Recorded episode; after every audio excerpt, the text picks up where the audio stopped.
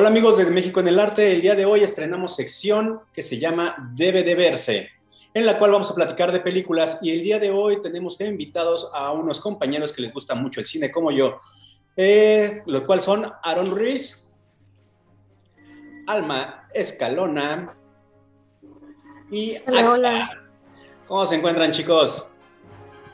Muy bien, aquí, corriendo por la Muy bien. Muy bien.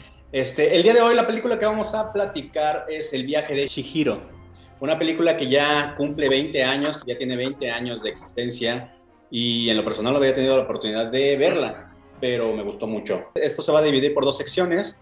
En la primera vamos a platicar un poco de la película sin nada de spoilers y posteriormente vamos a entrar en un debate y comentarios de la película pero ya va a ir con spoilers. Les vamos a avisar por si quieren saber, salirse de, este, de ver el, el, video o continuar con nosotros en el debate y, y, dejarnos sus comentarios. Para empezar, vamos a hablar de, de la película, una breve sinopsis para introducción, la cual este, habla de una película de una niña de entre 10, 12 años llamada Shihiro, quien durante una mudanza se ve atrapada en un mundo mágico y sobrenatural, teniendo como misión buscar su libertad y la de sus padres y así poder regresar a su mundo terrenal.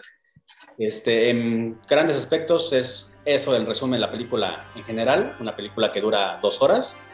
En lo personal se me hace algo larguita y no se me hace una película, a pesar, a pesar de ser animada, no se me hace una película para niños. Sí, sí, es bastante compleja la peli. Yo creo que para niños nada más la van a disfrutar visualmente, pero no van a entender mucho la trama, yo creo. Creo que ni nosotros Sí. totalmente la trama. Exactamente, creo que es una película bastante compleja con, con mucho simbolismo de la cultura japonesa, Sí. que es muy difícil de entender de esta parte, o sea, de este lado occidental. Pero pues tratemos de platicar ahorita en la parte de debate qué, qué es lo que entendimos y, qué no.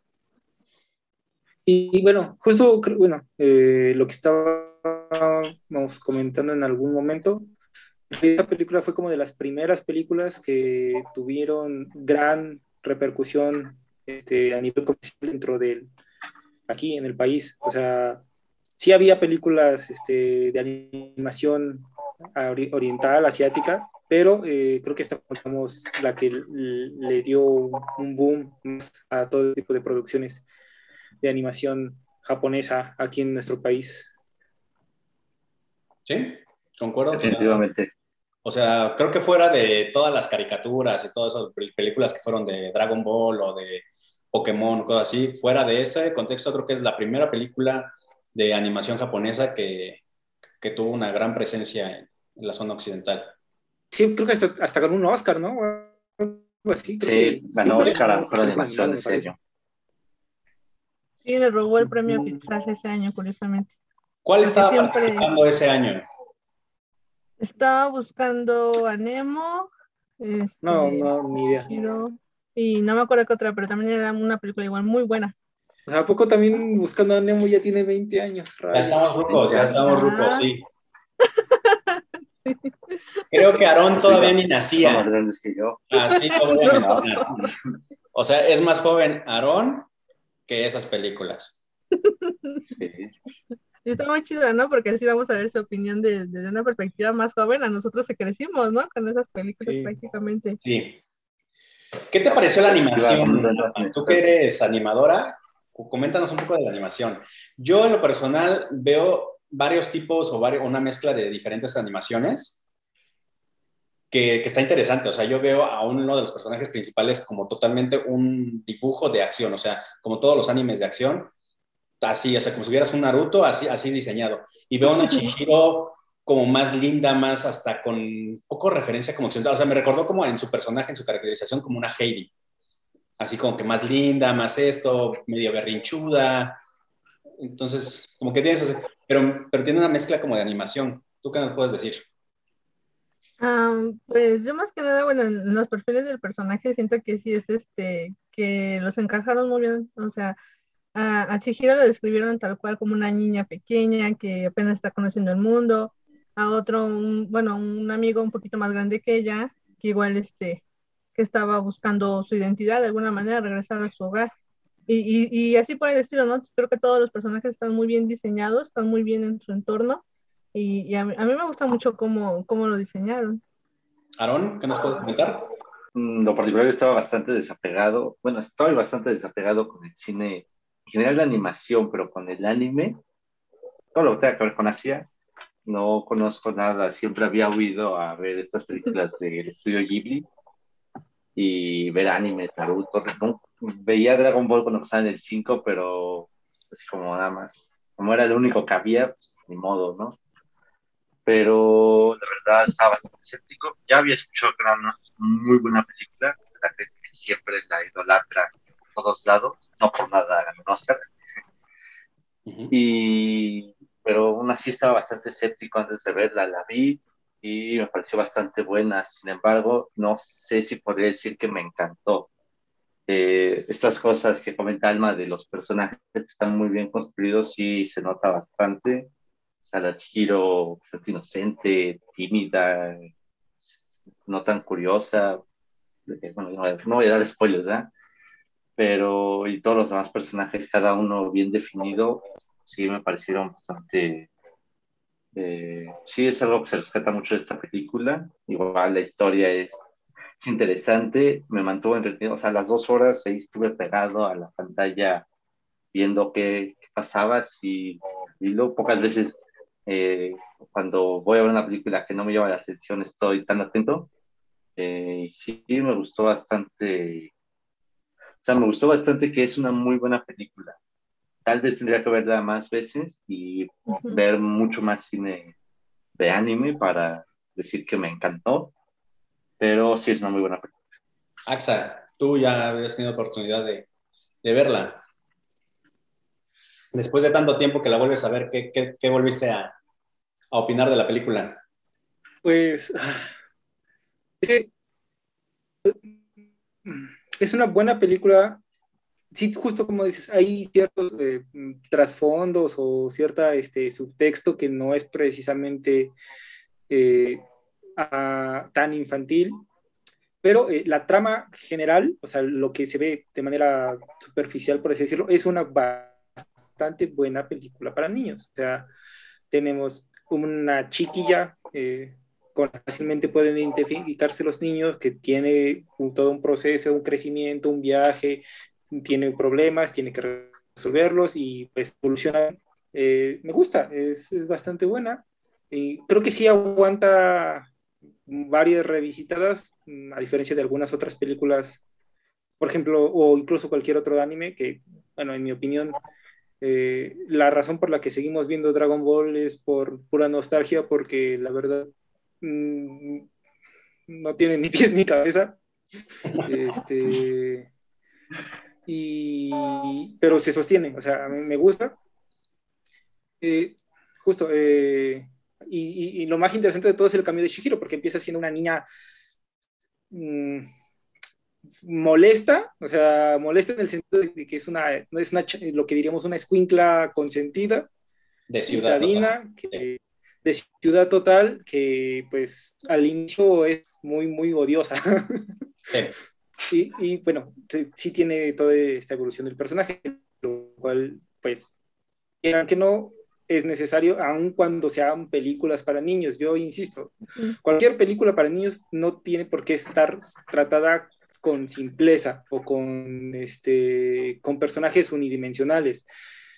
Si, siempre tiene que haber cierta evolución. Este, cualquier película que te hable de un personaje que crece ya es y, sobre todo en películas para niños, que a veces eso se pasa.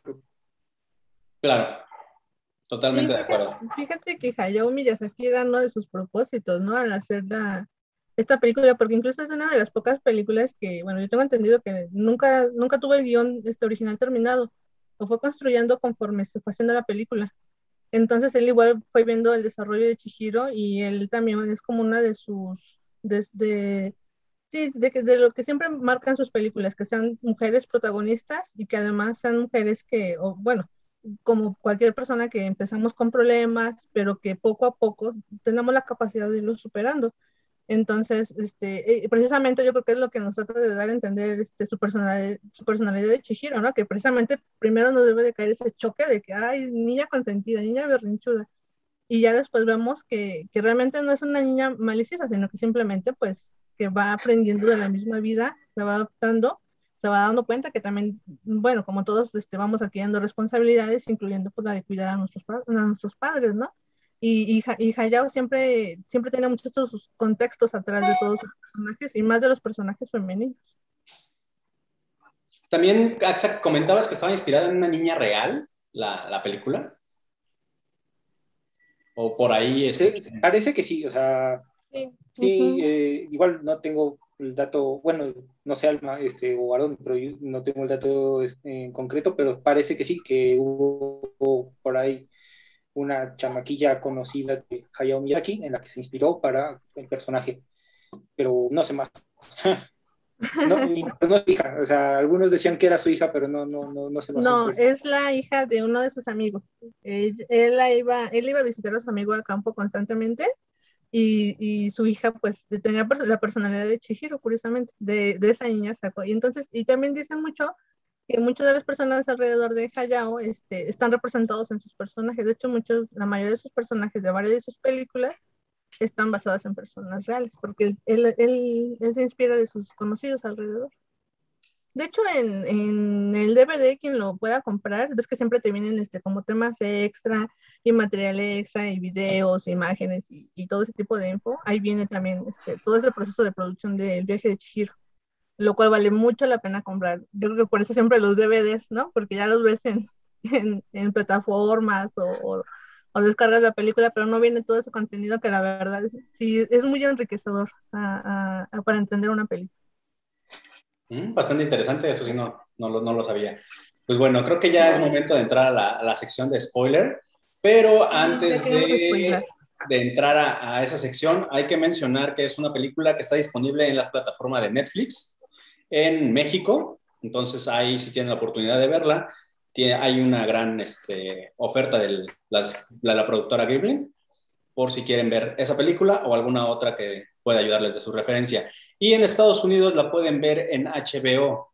Está disponible también en HBO esta película que lleva el nombre de...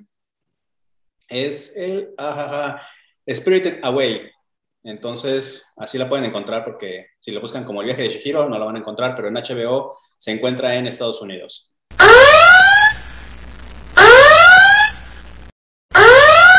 Pues ahora sí, a lo que le truje Chencha, vamos a pelearnos, vamos a ver qué onda. Vamos a spoilear a gusto, porque no podíamos.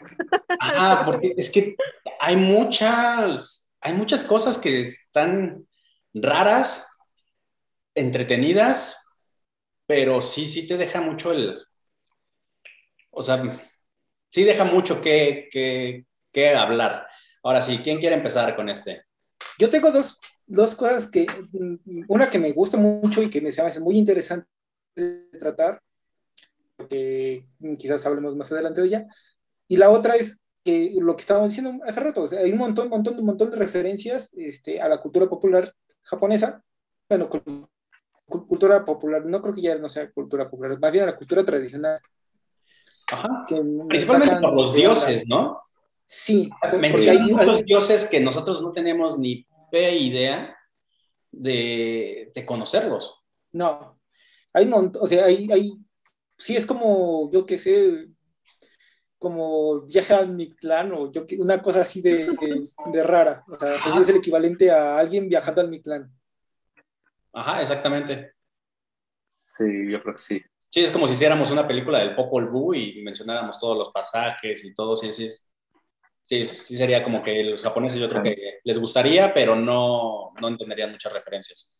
No lo entenderían. Y, y, entre de una de esas referencias que a mí me nunca he entendido hasta el momento y lo he tratado de buscar, es esta cosa cuando están en, en las calderas, que en los baños, no sé, que pisan una mancha. Eh, eh está, o sea, Chihiro está en las calderas Ah, sí, sí, sí, en, el calentador de agua. Y pisan una mancha que es, que es no sé qué, que hace, que es como una especie de embrujo, y entonces hacen esto, tocan sus dedos y entonces este, alguien los corta y ya todos... No entiendo eso, no lo entiendo. No entiendo qué refer cuál, a cuál te refieres. ¿Cuál es el... ¿Qué, qué escena es? Sí, ¿cuál Es escena? cuando está abajo, cuando eh, los Que de hecho ya está... pisa uno de los muñequitos. ¿no? De hecho. Al- un, Ajá. un hollín. Ándale, pisa Que uno de hecho ya está el, el hijo de... Ah, no, el gusanito, ¿cómo se pisa el gusanito. Ah, ya, ajá. Pues, ah, el gusanito, eso, ajá. Ah, el Ese Ah, es el que dice gusanito. que, era la, Ajá. que la bruja mala lo, se lo dio a- al dragón para controlarlo. Ajá, ajá, ajá, Pero ¿qué es lo que no entiendes entonces eso? Que lo pisa, ¿no? Es un, es un gesto, no, no es una trama, es gesto, es esto. Ajá, es ah, que, ah, bueno, sí, ya, ya me acordé. Sí, que lo que pisa y se queda así, y el otro, sí, es- sí, yo también me quedé así, ¿qué pedo? O sea, regresé y dije, me perdí de algo. Sigo sin Sí. saber cuál parte. O sea, pisa la, esta Es, es- manchita, es que están en las calderas. Ajá. sí, de hecho sí. se, se eriza toda como, como asustada, así como de chin. Ajá, Ah, sí, ya, ajá, y, sí. y- y brincando en un solo pisito porque no baja el pie hasta que, hasta, que- hasta que es esto. Y es que esto en la cultura japonesa es romper una maldición, o sea, tú pisaste mala suerte. Entonces cuando te hacen Ah, así, Ya entendí, ya, ya, ya, ya, estás cortando la mala suerte. claro. Ajá. Ah, con Eso razón. es. Bueno, o sea, uno lo entiende un poco por contexto, pero es que nada más ves esto y alguien le hace así y ya. Ajá, Ya, ya, ya, por ya eso le dice, que Alma está más, involucrada en esta cuestión cultural. Qué bueno que la tenemos presente. Sí, Sí, yo también Sí, me, me puse a explorar toda la película de pies a cabeza porque sí, la primera vez que la vi tampoco no le entendí un montón de cosas. Eso. ¿Y cuál es la otra duda que tiene Saxa? Que es- No, bueno, no duda, es como, bueno, bueno, son como un comentario. Una, la imagen visual, sí, la imagen o la, eh, la composición del tranvía sobre el agua este, es muy buena. O sea, creo que es la parte que a mí se me hace más surrealista y que me, más me gusta. Cuando, pues eso, o sea, van siguiendo las vías y llegan a un puerto que no es un puerto, o sea, es una estación de tranvía en medio de un lago y las vías van sobre el lago, es una cosa muy, muy rara, muy, pero muy buena. Este, ¿Le pusiste atención a la gente que está ahí? A mí me, a mí me sorprende mucho eso, ¿no? La que va en el tren. tengo duda. La que va en el tren y las que están en la estación. Exacto, las que parecen sombras, ¿no? Se ve muy interesante eso. es como de las partes más, eh, o sea, dentro de toda esa cuestión surrealista que pasa en, dentro del hotel, hay una cierta lógica, que es una cosa rara que pasa dentro del hotel. O sea, el, o sea todo, pasan un montón de cosas raras en el hotel, pero uno da por sentado de que es normal porque ese lugar es así. Encantado. ¿no? Como encantado. Y entonces a la hora de salir hay ciertos elementos de algo común, como podría ser este tranvía, pero dentro de un contexto que no es el mismo. O sea, lo, es, es un elemento común dentro de un entorno que no de, corresponde. Y eso, pues, o sea, a mí me gusta, me gusta esa imagen porque es muy disonante. O sea, no es algo que tú pensarías encontrar comúnmente. Sí, como que contrasta, ¿no? Sí, contrasta mucho, o sea, y por eso Ok. me gusta. Y ya, ya, ya para, para así que como cerrar mi, mi, mi, mi participación. No, este, no, no, participación va a haber mucha. otra, no, bueno, es, es un decir. Este, es esta cosa del el cambio de nombre. Es una cosa Mm. demasiado brutal. O sea, es una cosa muy importante. Y hasta donde más o menos tengo entendido, cuando se cambia el nombre, se lo cambia por un kanji. No sé nada de kanjis, no sé qué significan, eh, pero de hecho, y, y puede haber una significación más, más profunda en cuanto a por qué se pone ese nombre y el significado, y etcétera. Pero el, tan solo el hecho de cambiar el nombre ya es una cosa demasiado brutal entendido desde ese punto de vista. Y eso creo que podemos entenderlo desde cualquier tradición. Y lo digo porque nosotros como occidentales, eh, que queramos o no, tenemos la influencia este, cristiana católica, está este de nombre. Eh, en pues, los escritos del Antiguo Testamento, etcétera, hay personajes que cambian su nombre y eso implica un cambio en ellos. Y eso pasa con el personaje de Shihiro. Hay un cambio muy brutal, muy de, de, no desapego, sino desentendimiento de lo que es ella a partir de su cambio de nombre. Okay. Eso, me eso todavía, desde que lo vi, bueno, tal vez cuando las primeras veces que lo vi como niño, pues no, no, no me hacía nada, pero ya recientemente es como, oye, ahí está algo muy, muy denso, o sea, algo que sí da para pensar. Ahorita que mencionas la cuestión religiosa, también abarca mucho, y bueno, yo no sé si por la cuestión cultural, como dices, nosotros estamos acostumbrados, pero marca como mucho eso de los pecados, ¿no? Como la gula, que los papás se vuelven cerdos por eso, o sea, la avaricia, cuando él está generando, o sea, cuando crea oro, como todos los empleados se vuelven tan ambiciosos, o sea, y ves toda esa corrupción humana, o sea, yo lo vi de esa manera, que es tan fácil de corromper el, el ser humano o, o, los empleados que los reflejan ahí con algo de oro, o sea, incluso... Bueno, es que ni siquiera eran humanos, eran como sapos, como sapos. Yo lo veo como... como yo Esa es otra, otra cuestión. ¿Por qué la mayoría son sapos? ¿Por qué ranas? No sé si tenga que ver con cuestión cultural, porque la mayoría son ranas o sapos y los humanos que están ahí. Y para de contar casi en cuestión. como pollos también. Yo tampoco no, no, me he fijado de eso de que son ranas. Yo creo que nada más es como, como parte de su de marcar ciertas clases, ¿no? A lo mejor porque los empleados de alguna manera todos eran ranas y las mujeres pues todas eran de una, bueno, parecidas, porque incluso hasta entre ellas había como rangos también, había como diferencias sociales entre cada uno de los niveles de empleados. Yo creo que creo que sería como más más ese aspecto, ¿no? De, de bueno, sin mencionar todos los montón de personajes que salen, ¿no? Pero en ese aspecto yo creo que sí. Sí, porque, bueno, Ajá. Ajá, ajá, continúa, continúa, perdón. No, bueno, porque más que nada eso que tú dices de, de, del Sin Cara, que es el que les da el dinero, bueno, yo tengo entendido que precisamente es la representación de, de la humanidad. O sea, nadie, nadie, todos, todos podemos tener el rostro, valga la redundancia, de sin cara, ¿no? Todos podemos ser un sin cara, que al final de cuentas, pues te gana el comer, te ganan las ambiciones terrenales, ¿no? Y, y, él quiere ganarse a la gente así, y todo el mundo quiere ganarse así. Y, y el, sin cara, al final de cuentas, pues representa eso, ¿no? El capitalismo de siempre estar consumiendo, siempre estar queriendo más. Y al momento de, de que Chihiro no quiere nada de eso, pues es cuando choca, ¿no? Cuando dice, pues, ¿qué pasa aquí? Ya no me quiere. Entonces, sí, sí, es, yo siento que esa representación de, de esas ambiciones es el sin cara, que es la representación de la humanidad y los otros simplemente pues se dejan llevar, yo creo. También otra de las cosas que a mí me hizo mucho ruido fue esa relación de Haku con Shishiro.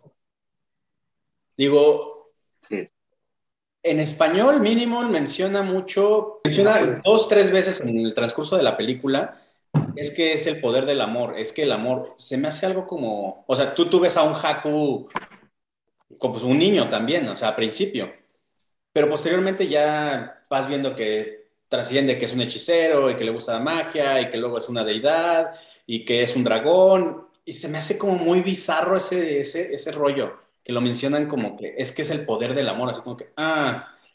Y cabe mencionar que es algo que no me gustó mucho de, de la película, que, que hacen como esa relación de Haku con Shihiro, como que, ay, sí, como, o sea, yo me imaginé al principio, dije, van a resolverlo con que Shihiro era una deidad hace unas dos, tres vidas pasadas y que por eso se tienen esa conexión tan fuerte. Porque dice, yo olvidé mi nombre, pero me acuerdo muy bien del tuyo. Entonces yo dije, ah, pues... Sí, que le dice, al principio O sea, como que lo manejaron por una cuestión romántica, así de, ay, el amor, cosas así. Y después fue como que algo muy raro. Fue así porque, ay, es que se cayó en el río y pues Nada más por eso te rescaté y ya me acordé de ti. No sé, como que sí, raro. Creo, que sí, o sea, creo que probablemente uno de los, una de las cosas que sí es como que parece un Deus ex máquina sacado así. Ajá. Este, la, la, relación entre, eh, entre Shihiro y Haku. Yo no entendí, o sea, es que sí parece muy gratuito. sí parece muy, este, muy de, ¡ah! Sí, eh, aunque... El amor. Todo lo eh, puede. Es que, ajá, pero, pero, es que yo no, incluso entonces no acabaría de entender la relación entre lo del río y, y su relación con Haku. Es un poco raro. porque el dragón representa el río, ¿no? Esa, esa fluidez. Ah, supuestamente es la Se supone que es el espíritu del, de, se supone que es el espíritu de del ese río, río. ajá, el Cojaco. Sí, es- esa parte se me hizo muy rara, o sea, demasiado rara incluso. Pues, yo siento que a pesar de que como que sí es como raro, yo siento que es bonito, ¿no? Porque pues no cualquiera te salva la vida, ¿no? Yo creo que eso es algo como de, de pensarse y, y te acuerdas, ¿no? Porque tampoco no va a ser un evento nada más porque sí, y menos de un niño tan pequeño, ¿no? Que imagínate que tú vas y le salvas la, niño, la vida a un niño pequeño. O sea, pues yo creo que al menos de su cara te vas a acordar. ¿No? Yo, yo creo que eso, es- yo creo que a lo mejor ese es un vínculo, yo creo que ese sería el vínculo especial, que alguien, que alguien pueda salvar la vida de alguien más, ¿no? Bueno, yo lo vería por ese lado. Sí. Y otra cosa de las que me gustó mucho, Haku me gustó mucho, es el personaje que mencionaba anteriormente, que es totalmente un personaje de acción. O sea, las transiciones que hace, los recorridos que hacen cuando cor- que corre rápido. O sea, es como si vieras a, a un Naruto en modo Hokage, así de vamos a correr, ¡pum! Y esto y otro, y magia acá, y cómo le hace la burbujita a la rana, y de repente que hace otro y destruye y hace florecitas. O sea, esas cosas a mí me gustaron mucho, la verdad. Yo que soy fan de ese tipo de anime, sí, sí me gustó mucho esa semblanza o esa representación de, de, esas caricaturas.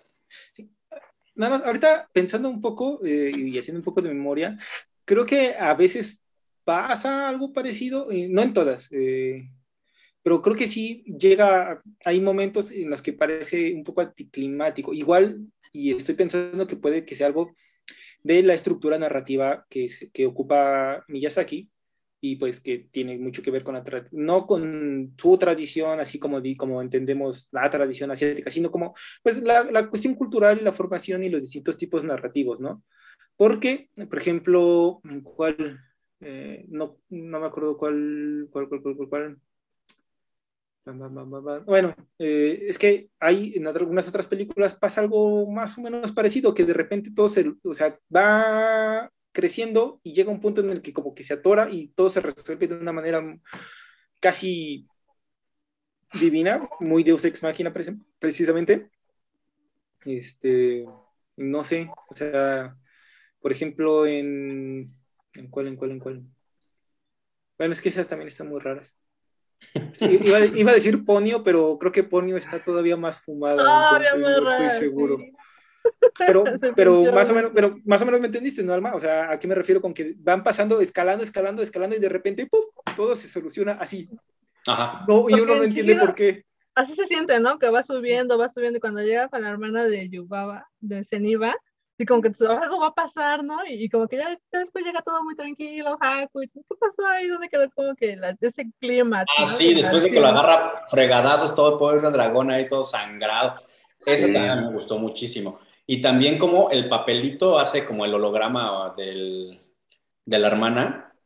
Esos, esos momentos de Ah. magia a mí me, me gustaron muchísimo. Así de pinche bebesote enorme, todo así de ¡puc! ¡Hazte un ratón! y tú, vuélvete esto, tú pajarita ahí. Y el de las tres cabezas, esa semblanza también, las tres cabezas no la entendí. Se me hizo muy raro. Yo tampoco. Entonces, Ya, eso- el bebé gigante, no. todo, o sea. Pero, ¿qué significarán esas tres cabezas? Tiene de tener algún simbolismo, pero no. Algo tiene que significarse. Sí, a lo mejor sí. Alma. No estoy muy segura de eso, pero si tengo la oportunidad de volver a hablar de Chihiro, lo voy a investigar y se los voy a comentar.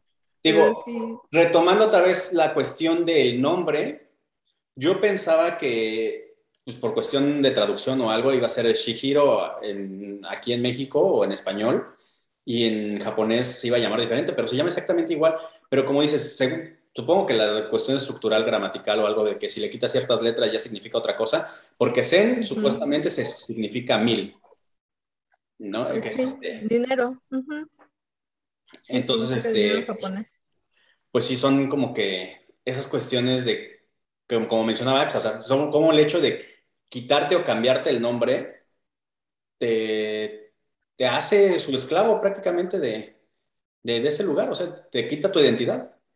Sí, o sea, es como si ahorita cualquiera de nosotros, en vez de, no sé, llamarte Mario, te llamaras Alejandro, en vez de Atza, te llamaras Jorge, en vez de Aarón, te llamaras Fabián, o sea, te cambia, te cambia toda la identidad, ¿no? Todas, o sea, dices, bueno, pero si ayer yo me llamaba Alma, ¿no? Ahora, ¿por qué me ponen Petrita? No sé. De hecho, bueno, eso es más como esto de videos de, ah, lo que no sabías de tal serie o lo que, o siento ciertos datos que no conocías de tal cosa. Hay eh, quienes hacen una lectura al viaje de Chihiro como eso, de tráfico de personas o este, algo así. A mí se me hace demasiado forzado. Como campo de Entiendo por qué Eso yo no lo había pensado, o sea. es que justo, o sea, tú ves, las, tú ves la película y no hay nada de eso. Y te digo, se me hace una referencia o una, mm, una como construcción muy forzada, pero entiendo, entiendo por qué lo dicen, justo por la desapropiación, por este, la pérdida de identidad, por el contrato que dicen, ah, es que es como si estuviera esclavizándola, no sé qué tanto, pues eh, hay matices, pero este, pero justo, o sea, puedes llegar a interpretaciones así de graves justamente porque es una cosa muy fuerte. Eh, esto del cambio de nombre es algo muy, eh, sí, muy este, pesado, muy, muy duro. Pero, yo creo que también desde un principio, ¿no? Porque si se dan cuenta cuando el Chihiro llega, cuando llegan al como templo, que no saben qué es, dicen que es un edificio muy nuevo y así incluso se dan cuenta desde ahí ya empiezan todos los cambios, ¿no? Porque, bueno, obviamente muchas de las tramas de películas se trata de eso, pero yo creo que en esta en especial sí te, sí te explica, tienes que tener un ojo muy bueno para darte cuenta de todos los cambios. Porque incluso cuando entras Chihiro, primero es un edificio rojo, muy bonito y todo, y al final, ya cuando salen, ya, ya es otro, este, ya es otro edificio totalmente viejo, enyerbado, por eso el carro está todo lleno ya de hojas, o sea, desde ahí te empieza a cambiar, marcar los cambios, ¿no? ahí, que ahí yo, yo entiendo que realmente transcurrió, o sea, pasó un tiempo considerado. O sea, ya cuando, entran al carro y que ven todo enyerbado, todo, yo digo, o sea, te deja esa duda de cuánto tiempo pasó en eso. O sea, pasaron años todo y parece que en el mundo terrenal transcurrió ese tiempo. Ah, yo, yo investigué algo de la película, bueno, de la película porque me generó como mucha, mucha duda y encontré un artículo en estos blogs de meditación y todo, que me gustó su significado que le dieron. Sé que no es nada oficial ni nada de eso, pero muestra como una fábula que visualiza al ser humano, ¿no? Pone, el pueblo fantasma representa la vida, la casa de baños es nuestro cuerpo, giro representa nuestro anhelo espiritual. La reventa de los baños, eh, que es el cuerpo, es Yubaba, la mente, el ego. Yubaba cuida de un enorme y caprichoso bebé al que mantiene encerrado, aislado del exterior en una habitación llena de juguetes. Este bebé representa las emociones.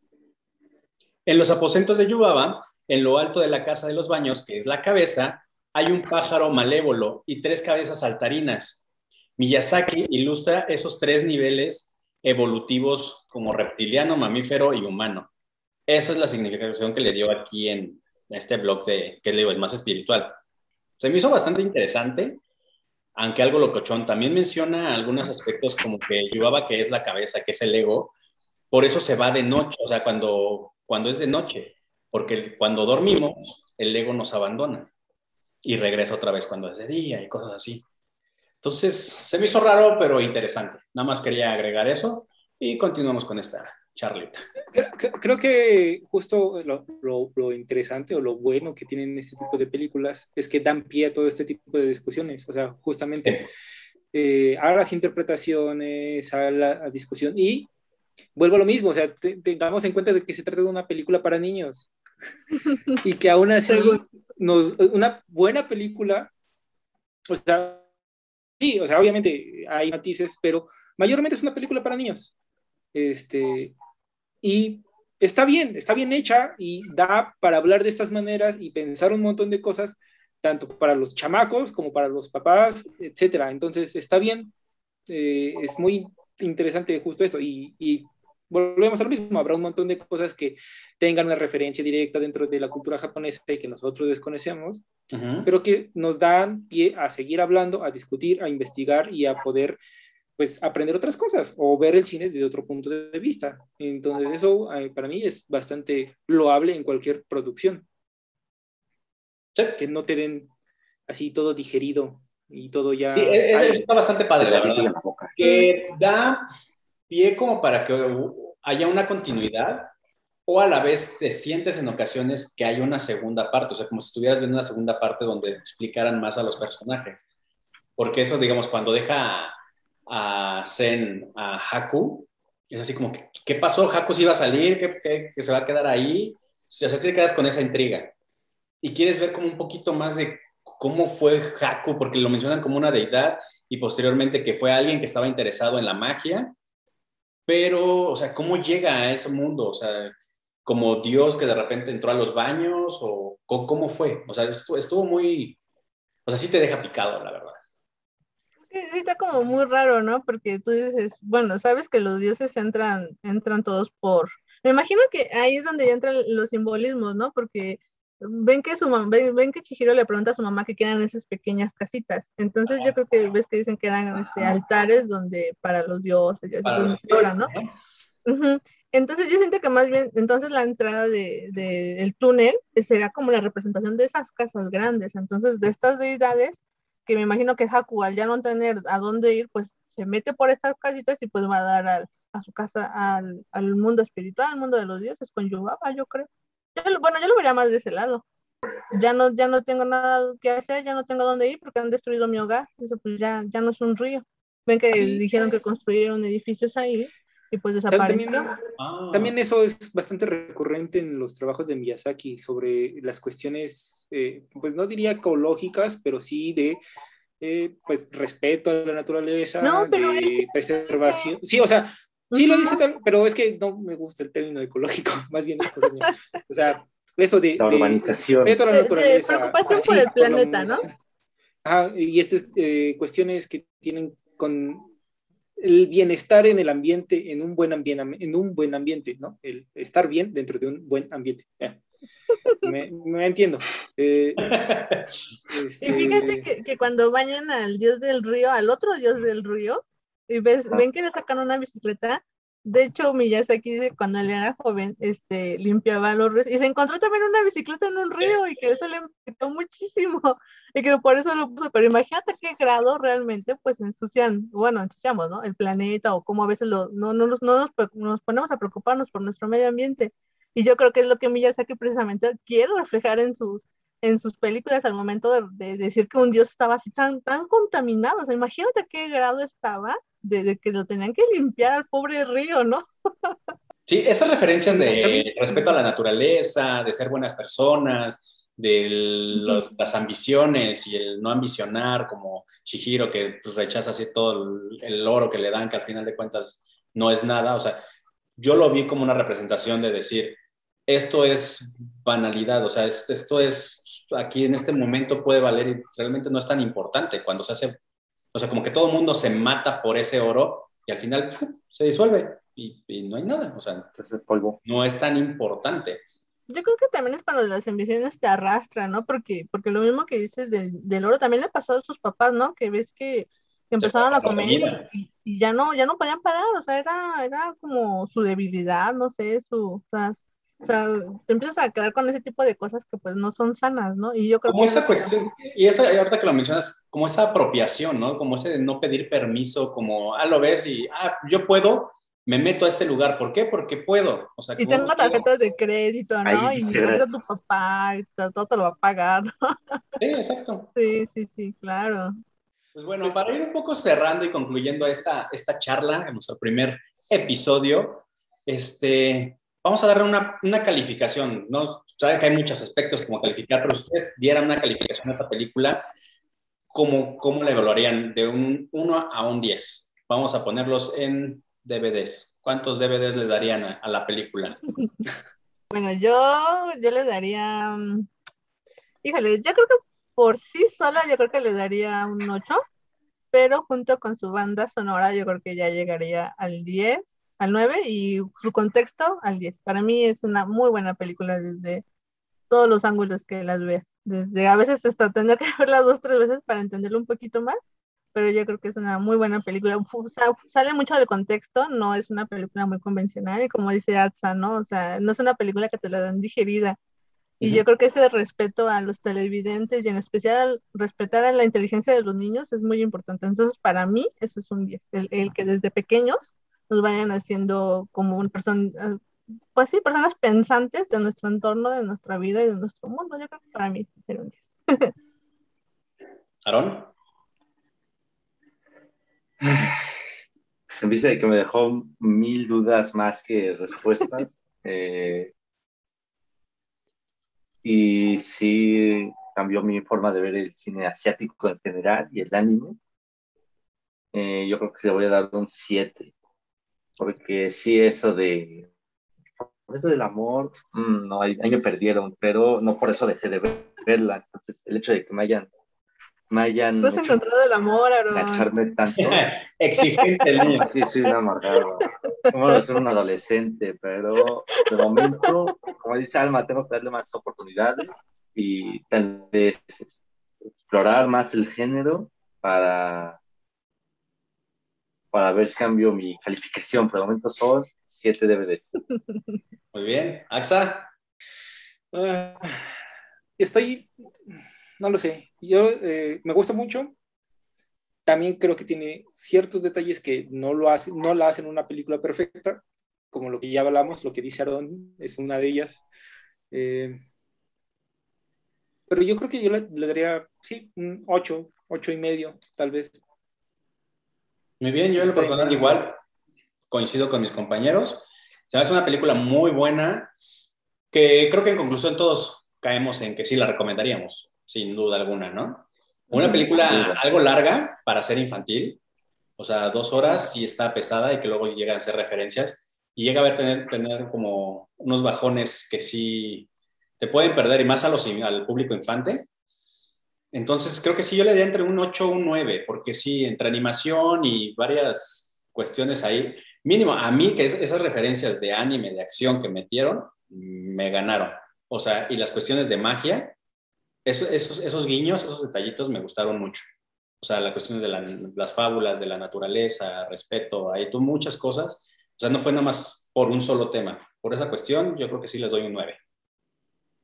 Sí, porque aparte te habla de varios temas, ¿no? Y todos están muy bien llevados, no, no se amontonan, no chocan, no, no te fastidia, como que no te saca tanto de contexto, ¿no? Fuera de lo que es como rara, pero, pero como que sí todo lo sabe acomodar muy bien. Exactamente. Pues bueno, hasta aquí llegó nuestro primer episodio, nuestro primer, nuestra primera charla de películas en Debe de Verse. A ver cómo nos va. Incluyanse a esta plática, Comenten mucho si ustedes han visto la película o si les llama la atención de ver la película. Están invitados para incluirse a la conversación en los comentarios. No olviden seguirnos a través de nuestras redes sociales, las cuales van a poder encontrar en el cuadro de descripción. Y nos vemos en el siguiente episodio. Adiós. luego. Adiós. Bye.